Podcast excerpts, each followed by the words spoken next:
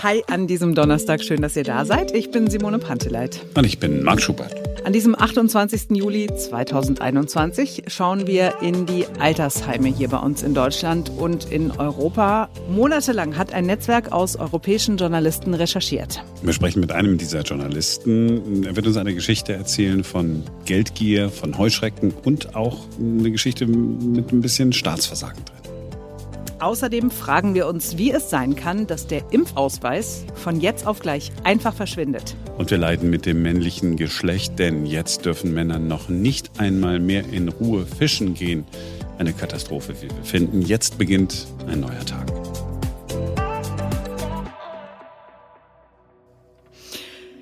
Wir beginnen mit einer Geschichte, die uns allen zu denken geben wird die uns alle zu denken geben muss. Die Ursprünge liegen in den 80er, 90er Jahren des vergangenen Jahrhunderts. Da war man der festen Überzeugung, auch bei uns in Deutschland, alles, was der Staat so anpackt, das können private Unternehmen deutlich besser. Wir wissen heute, dass private Unternehmen eines vor allem besser können, Profite machen ist ja auch okay, ist richtig, ist wichtig so. Aber kann es richtig sein, dass wir das Wohlergehen unserer liebsten Menschen in die Hände von Aktienfonds und internationalen Konzernen geben? Wir stellen mal die Frage, wollen wir, dass mit dem Leben unserer Eltern und Großeltern das ganz große Geld gescheffelt wird? Nico Schmidt ist Journalist. Er hat zusammen mit Kolleginnen und Kollegen in ganz Europa recherchiert. Sie arbeiten zusammen im Netzwerk Investigate Europe. Die Geschichte, über die wir jetzt mit ihm sprechen, trägt den Titel Graues Gold, das Milliardengeschäft der Altenpflege. Der Journalist Nico Schmidt über große Konzerne, hohe Gewinne und Privatisierung, die wir als Gesellschaft so sicher nicht wollen. Hallo Nico. Hallo. Wir sind heute verabredet, um über die Situation in den Pflegeheimen in Deutschland und in Europa zu sprechen. Die Situation ist nicht so gut, um es mal äh, so zu sagen, wie ich mir das echt vorgestellt habe. Vielleicht fangen wir mal so an, Nico. Wann hast du denn das erste Mal davon erfahren, dass es bei den Pflegeheimen bei uns in Europa ein Problem gibt? Also ja, ich meine, ich habe meine eigenen Großeltern durch die Pflegeheime gehen sehen in den letzten Jahren und ähm, da schon mal so eine Idee gekommen, dass vielleicht nicht alles hervorragend läuft. Und man hört ja hier und da immer mal Berichte über Pflegeskandale. Ähm, die kriegt man am Rand mit, aber dass es so ein strukturelles Problem äh, gibt, darauf bin ich jetzt wirklich äh, durch unsere Arbeit in den letzten Monaten gestoßen. Erzähl uns von dieser Arbeit. Mit wem hast du diese Arbeit äh, gemacht? Genau, also ich bin Investigativjournalist und ich arbeite in einem Team, das nennt sich Investigate Europe und da arbeite ich mit Kolleginnen und Kollegen aus anderen europäischen Ländern zusammen und wir nehmen uns immer drei Monate Zeit ungefähr, um in der Tiefe ein Thema zu recherchieren und ähm, veröffentlichen hinterher dann europaweit mit Medienpartnern, in dem Fall mit dem Tagesspiegel und ähm, genau. Diesmal haben wir uns halt dem äh, Milliardengeschäft Altenpflege, wie wir es genannt haben, gewidmet. Ja, die Schlagzeile ist äh, ganz passend. Mir war das nicht bewusst. Das, was du vorhin angesprochen hast, ja klar, dass es in dem einen oder anderen Pflegeheim immer mal wieder ein Problem gibt, dass zu wenig Geld da ist. Das war uns allen irgendwie klar. Aber mit dieser äh, Schlagzeile Milliardengeschäft äh, Pflege hast du ja schon ziemlich viel gesagt. Wer macht da welches Geschäft? Tja, also erstmal muss man vielleicht dazu sagen, dass das die Konzerne teilweise vielleicht auch gar nicht wollen, dass du das weißt. Ne? Es gibt da irgendwie das Pflegeheim zur alten Eiche. Das hieß früher so, als es noch einem kleinen Unternehmer gehört hat. Dann hat das eine große Kette aufgekauft und heute heißt das immer noch Pflegeheim zur alten Eiche. Man kann ganz selten als Außenstehender wirklich nachvollziehen, wem das gehört. Ähm, man muss unterscheiden zwischen zwei Arten von ähm, Investoren, die da gerade unterwegs sind. Das eine sind so multinationale Konzerne, das heißt, es sind Pflegekonzerne, die vorher schon in dem Bereich aktiv waren in anderen Ländern und jetzt mehr und mehr in Europa ähm, Heime aufkaufen. Dazu gehören zum Beispiel die großen französischen Konzerne Corian und Orpea. Und dann gibt es noch reine Finanzfonds. Also es sind einfach nur Investoren, die in Objekte investieren mit dem Ziel, die in ein paar Jahren wieder zu verkaufen und dann damit mehr Geld zu erzielen, als man ursprünglich dafür mal ausgegeben hat. Heuschrecken. Na, so kann man es auch nennen. Das heißt, wir haben Pflegeheime hier bei uns in Deutschland, hier bei uns in Europa. Wir gehen davon aus, dass wir unsere Angehörigen in gute Hände geben, aber wir geben sie eigentlich in Hände, die sagen, ja, vielen Dank, schön, dass ihr alle da seid. Wie können wir jetzt die maximale Kohle rausholen? das könnte man so sagen. Ich meine, das Interessante ist ja, wenn diese Firmen das machen, haben die letztendlich natürlich ein Interesse daran, Gewinn zu machen. Die wollen Geld verdienen. Und dann kann man überlegen, womit können die Geld verdienen? Und am meisten oder am besten sparen kann man sicherlich ja an dem größten Kostenpunkt, den so eine Firma hat. Die gibt halt am meisten Geld für ihr Personal aus. Das ist ja, das ist der größte Kostenpunkt und da kann man sparen. Und wenn man am Personal spart, dann hat das letztendlich zur Folge, dass man auch an der Pflegequalität spart. Und das haben wir durch die Bank weg, quer durch Europa eigentlich beobachten können in Gesprächen, die wir geführt haben. Ihr habt mit äh, Mitarbeiterinnen und Mitarbeitern gesprochen. Wir haben mit Mitarbeiterinnen und Mitarbeitern gesprochen, wir haben mit äh, Angehörigen von Menschen in diesen Einrichtungen gesprochen. Mit den Menschen selber ist ja in der Regel recht schwer zu sprechen, aber gerade auch die Gespräche mit den Pflegerinnen und Pflegern, das waren einfach echt eindrückliche Unterhaltungen und ich erinnere mich da noch gut an eine Pflegerin, die zum Beispiel gesagt hat, ähm, dass bei ihr Dauernotstand ist, dass sich die Leute nicht mehr konzentrieren können. Die seien einfach durch, hat sie gesagt. Es ist einfach zu wenig Personal da und ganz oft sind dann die Leute krank. Da beginnt so ein Teufelskreis. Ein anderer Pfleger hat gesagt, er arbeitet da mit Menschen wie mit Werkstücken, weil er einfach so wenig Zeit hat. Ne? Es gibt in Deutschland zum Beispiel eine ähm, Personaluntergrenze, aber ganz viele von diesen Konzernen operieren halt relativ in der Nähe dieser Personaluntergrenze. Ähm, wir haben mit so einem Experten geredet, der hat gesagt, 70 Prozent der Einnahmen sollen ausgegeben werden in der Regel für Personal, dann wird es gut laufen. Und wir haben selber mal nachgerechnet und sind auf deutlich niedrigere Zahlen gekommen bei zumindest zwei dieser großen ähm, Konzerne. Und ja, das kann man halt echt nur damit erklären, dass die Leute viel zu schlecht bezahlt werden und dass halt aber auch wirklich an dieser unteren Grenze agiert wird. Und die erlaubt es dann halt, dass man die Leute, da gibt es so ein bisschen, gibt es den Begriff für satt und sauber pflegt, aber ja, darüber hinaus passiert dann nicht viel. Die Vorstellung von einem privaten Pflegeheim war sicherlich in meiner Kindheit etwas anderes. Äh, man hat vor Augen den Wörthersee, unfassbar teuer, luxuriös, das ist ein privates Pflegeheim. Früher waren es gemeinnützige äh, Vereine, gemeinnützige Organisationen, die solche Pflegeheime betrieben haben. Und dann, ja, was, äh, was in den 80er Jahren so die Idee, Ronald Reagan, Margaret Thatcher, der Staat kann es sowieso nicht gut, lass es die Privaten richten. Ist das auch der Zeitpunkt gewesen, wo man in Europa angefangen hat zu sagen, ach Mensch, lass uns das da privatisieren, dann haben wir die hohen staatlichen Kosten nicht und die Privaten können es eh besser machen?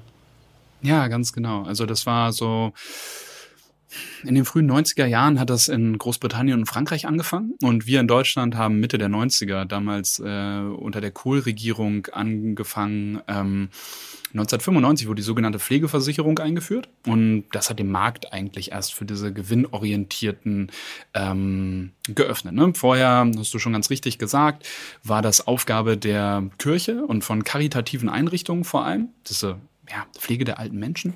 Und, ähm, und dann kam auf einmal die Möglichkeit, damit auch Geld zu verdienen.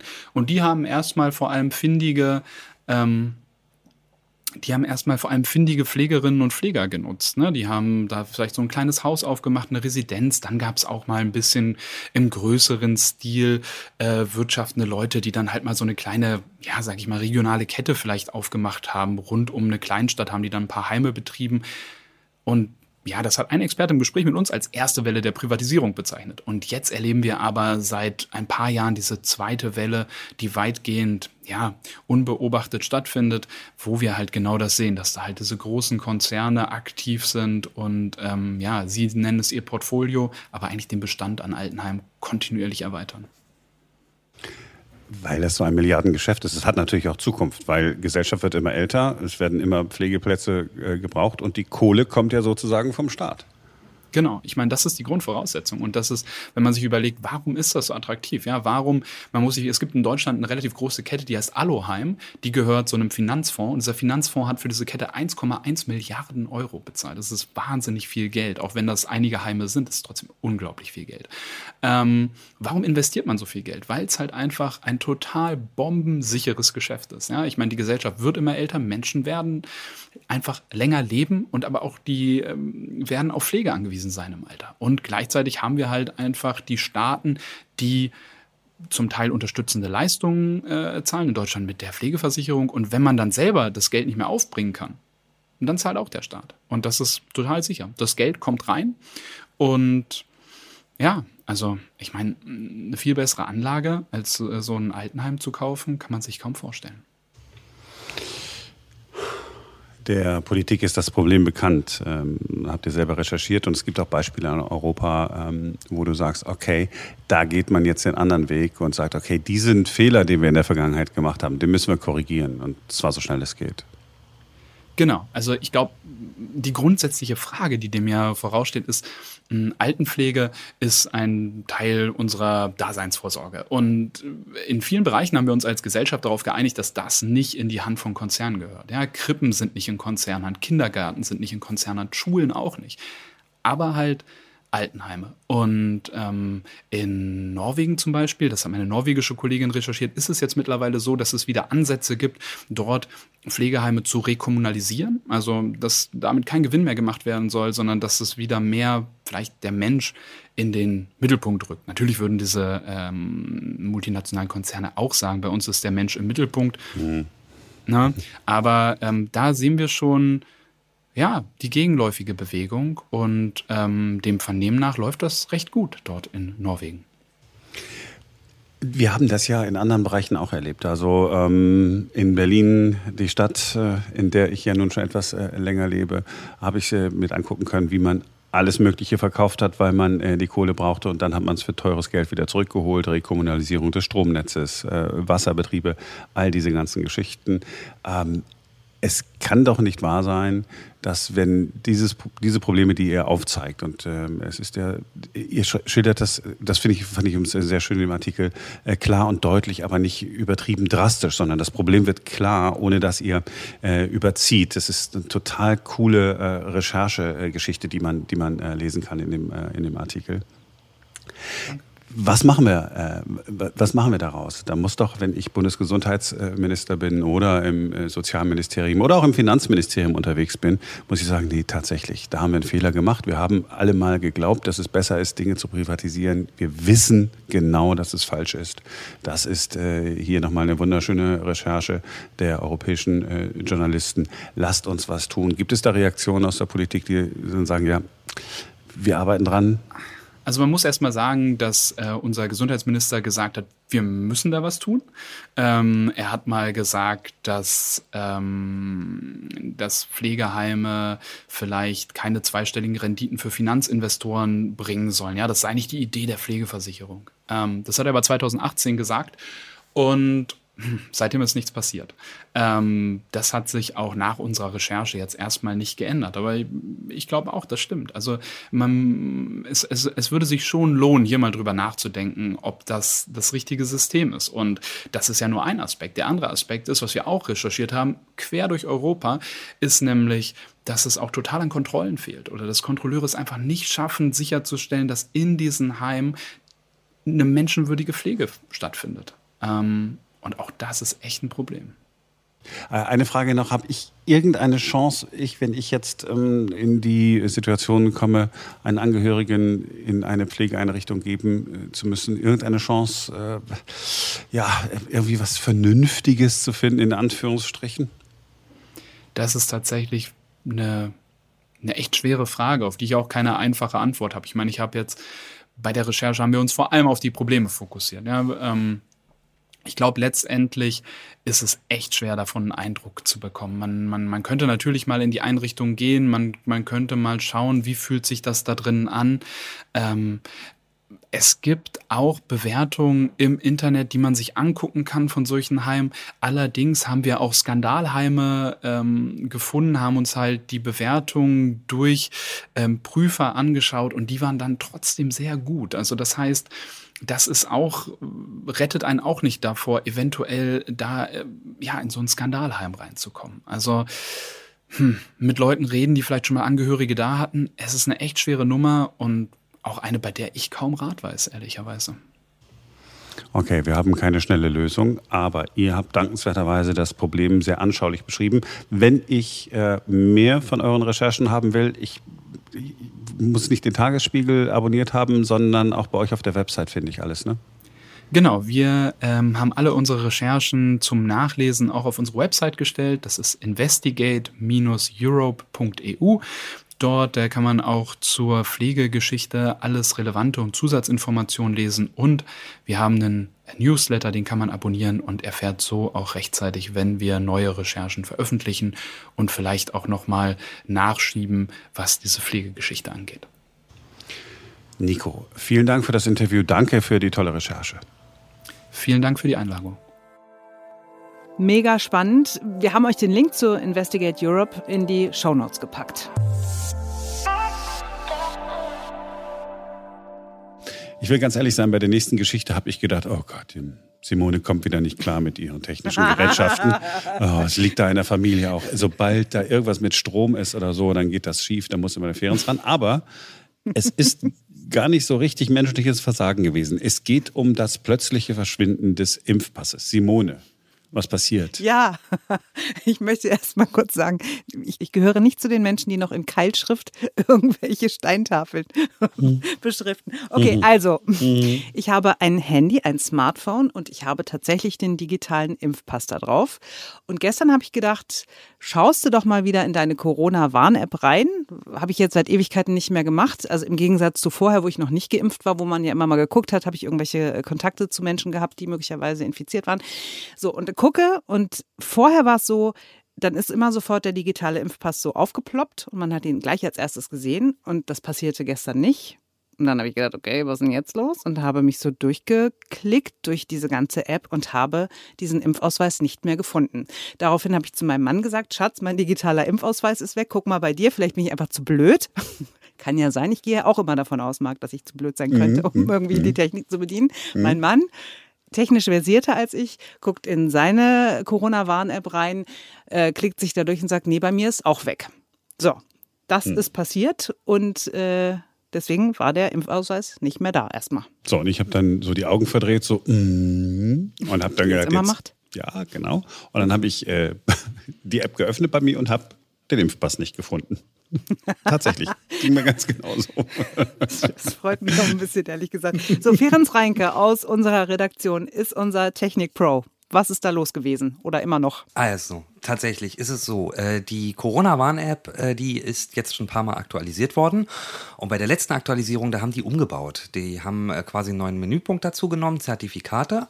Und tatsächlich, wie ihr gesagt habt, früher war das so, du machst die App auf und hast sofort das Zertifikat gesehen und jetzt gibt's einen extra Punkt dafür. Und witzigerweise ist mir dann, nachdem wir uns darüber unterhalten waren, auch eingefallen, dass es mir genauso ging. Ich habe die App ewig nicht offen gehabt, habe die geöffnet und das Ding war weg.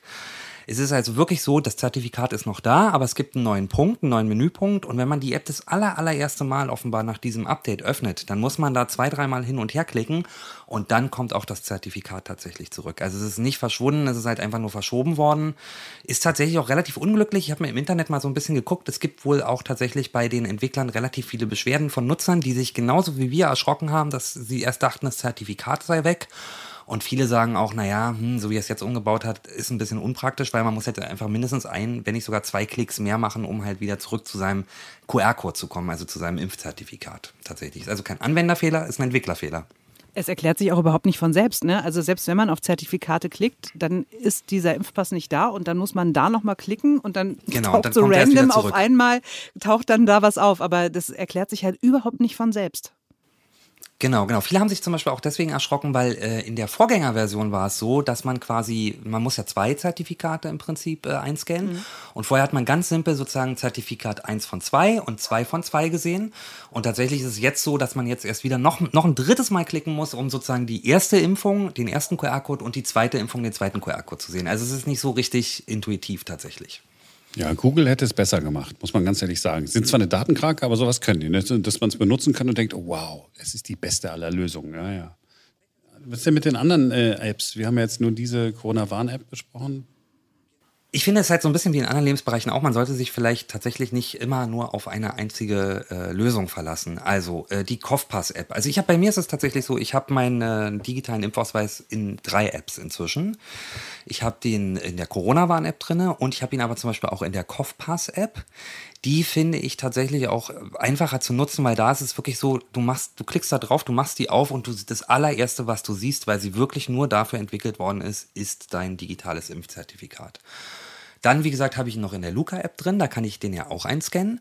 Und äh, ich bin sogar auf Nummer sicher gegangen. Ähm, ich habe tatsächlich meinen QR-Code nochmal hinterlegt in meinem eigenen äh, E-Mail-Postfach. Einfach weil es ja zum Beispiel auch mal sein kann, dass mir das Telefon abhanden kommt, ja, oder dass das Telefon kaputt geht und dann habe ich unter Umständen gar nicht mehr diesen QR-Code irgendwo. Und deswegen habe ich quasi nochmal eine Sicherheitskopie irgendwo, damit ich im Zweifelsfall wirklich immer wieder darauf zurückgreifen kann. Der beste äh, Trick ist aber der, den du mir noch vom Urlaub gezeigt hast. Impfausweis, ohne mhm. App, ohne Gedöns, einfach so auf dem Smartphone. Perfekt für mich. Genau, den, den Impfausweis, den digitalen Impfausweis in der Wallet heißt das ja, also in der digitalen Börse. Das gibt es sowohl ähm, auf dem iPhone als auch auf dem Android. Also im Prinzip ist das ähm, ja wie eine digitale Brieftasche. Äh, der ein oder andere kennt das vielleicht äh, tatsächlich vom digitalen Bahnticket oder auch vom digitalen Flugticket oder Konzertticket. Da habe ich quasi ähm, so einen Shortcut auf dem Smartphone. Da drücke ich zum Beispiel zweimal an der Seite drauf und dann geht diese digitale Brieftasche auf. Und da kann ich eben nicht nur eine Kreditkarte oder ein Konzertticket hinterlegen, sondern tatsächlich auch mein äh, digitales Impfzertifikat.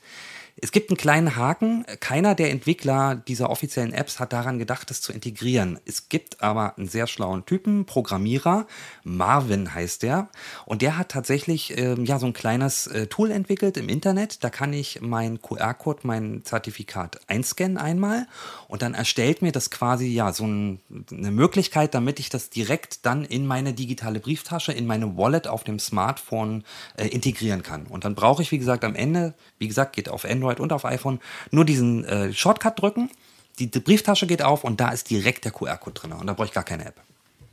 Okay, aber wenn jetzt nochmal für Simones, wenn ich jetzt in der Covid-Pass-App oder in der Luca-App oder so das nochmal ähm, auch drin haben will, dann nehme ich, also ich habe ja diese Zettel in der Apotheke bekommen, als ich mir meinen digitalen Impfausweis habe ausstellen lassen.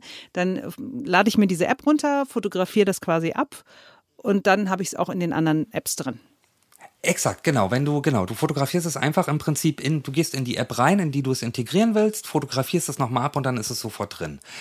Jetzt bin ich tatsächlich aber auch schon gefragt worden, ja, ich habe diesen QR-Code gar nicht mehr, weil ich in der Apotheke den einfach vom Bildschirm abfotografieren musste und ich besitze den gar nicht mehr.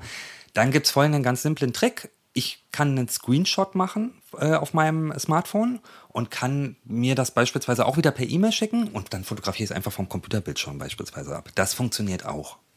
Das habe sogar ich verstanden, Marc.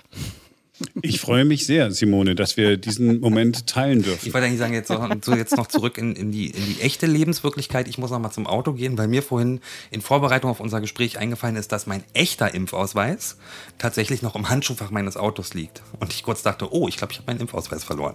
So, und den Link, wie Sie ganz ohne App Ihren Impfausweis auf Ihrem Telefon haben können, haben wir Ihnen in die Show Notes äh, gestellt. Show Notes, das ist da, wo der viele Text bei dem Podcast steht, den man sich nie durchliest, aber heute lohnt es sich. Gucken Sie mal rein.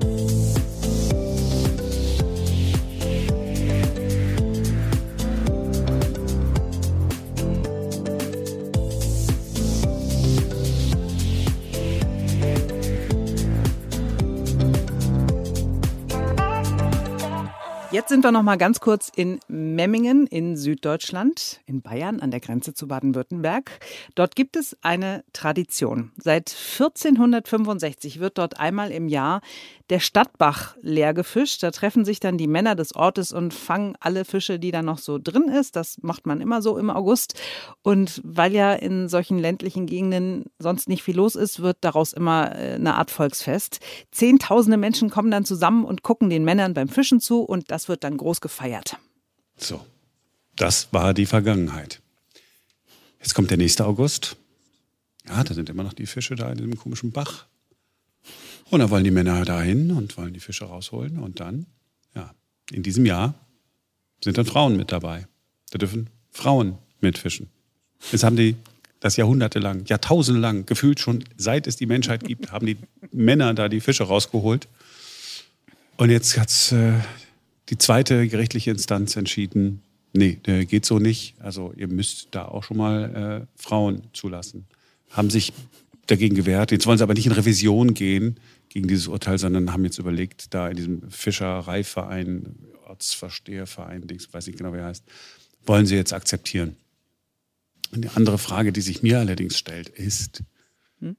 welche Frau hat denn ein hm, wenigstens halbwegs Interesse, mit diesen Freaks in den komischen Bach zu steigen, um dort Fische rauszuholen, die man für billig Geld äh, auch bei Lidl kaufen kann? Frage. Wow. Da, wo wo, wo habe ich was oder was ist also denn mein. also ich los? glaube, äh, den Frauen ging es da äh, ums Prinzip. Also es ging einfach darum, diese Diskriminierung zu beenden und einfach sich das Recht zu erstreiten. Zu Recht. genau, um mitmachen zu dürfen. Finde ich total gut, ob dann wirklich jemand von den Frauen dabei ist und dann wirklich die Angel schwingt, ist keine Ahnung. Aber tatsächlich, und das wäre auch mal was für diesen Podcast, ich habe im vergangenen Jahr eine Frau kennengelernt, die hauptberuflich angelt Mhm. Also so wirklich mit, mit einer Angel und äh, dann an die entlegensten Orte fährt und die ähm, dokumentiert das auch bei Instagram und YouTube und so weiter. Die ist mega erfolgreich damit. Die ist so eine, so eine Fischfluencerin quasi. Total sympathisch und ähm, eben weil Frauen nicht so doll vertreten sind in dieser Anglerwelt, ähm, ja, fahren da viele ganz doll drauf ab und finden das voll super. Und äh, die hat auch schon ganz viele Followerinnen und viele haben gesagt, ach Mensch, ich habe mich auch schon immer dafür interessiert und weil du das machst und weil du das vorlebst, will ich das jetzt auch tun. Ja, finde ich cool. Ich frage die mal an für ein Interview, oder? Soll ich mal machen? Ja, mach das auf jeden Fall. Und ich fände es richtig cool, wenn die mal in Memmingen die, äh, die Angel schwingen. Nee, da gibt es aber eine Vorschrift, man darf keine Angel benutzen, sondern irgendwas, was die da unten haben, da im, im Schwabenland irgendwas, was sie preiswert erstanden haben, vermutlich, äh, womit die dann die Fische dann da rausholen. Ja, ähm, so, ich bin mal gespannt, wie das Fest wird, ja. Vielleicht, vielleicht wird das eine ganz traurige Wir behalten das im Blick. Ja, auf jeden Fall, auf jeden Fall. Und wenn, wenn ich mal in Memmingen bin, dann gucke ich mir mal den Bach an. Den Stadtbach. Wo die Frau jetzt, wo die Frau jetzt auch Rechte wieder hat. Mensch, ja. ja, gut. So. Das ist der Moment, ne? Ja, das ist der Moment, um Goodbye zu sagen. Tschüss. War schön gewesen. Ja, und äh, weil morgen wieder ein neuer Tag ist, äh, wäre es doch cool, wenn wir uns morgen wieder hören können. Bis dahin, macht's gut.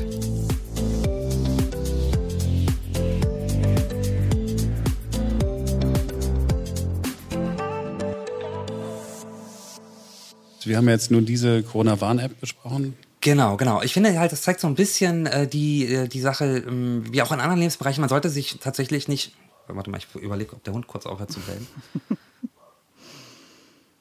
Das Flugzeug muss gleich weg sein. Lass doch, wir akzeptieren äh, den, den ähm. Hund doch mittlerweile als Partner in der Show.